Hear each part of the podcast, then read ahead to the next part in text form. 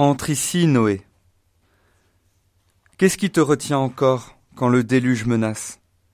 Regarde une dernière fois ces champs, ces forêts, ces villages et ces villes. Regarde ce monde qui passe, il est magnifique.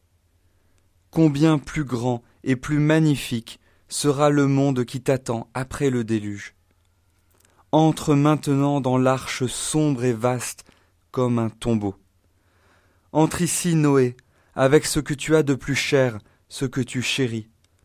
Entre pour confier ton trésor. Tu as peur de la mort? Tu as peur de t'enterrer en quittant le monde? Ne comprends-tu pas qu'il te faut te cacher pour être ensuite exposé? Tu n'es qu'une poignée, pour qu'il soit manifeste que de toi, donc de moi, le Seigneur de la vie, va naître un peuple immense plus nombreux que les étoiles du ciel, plus nombreux que le sable de la mer.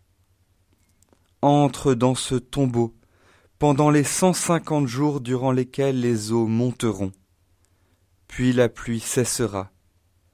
Alors au bout de quarante jours, tu ouvriras l'arche pour laisser à nouveau voler la colombe sur les eaux, comme en cette veille du premier jour, où mon souffle planait au-dessus des eaux et sept jours plus tard, dans son bec, je te rapporterai dans ton tombeau un rameau de paix et de vie.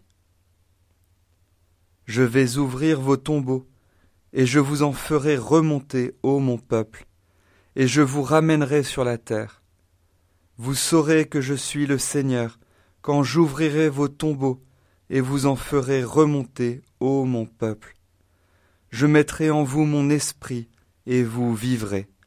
Je vous donnerai le repos sur votre terre. Alors vous saurez que je suis le Seigneur. J'ai parlé, et je le ferai.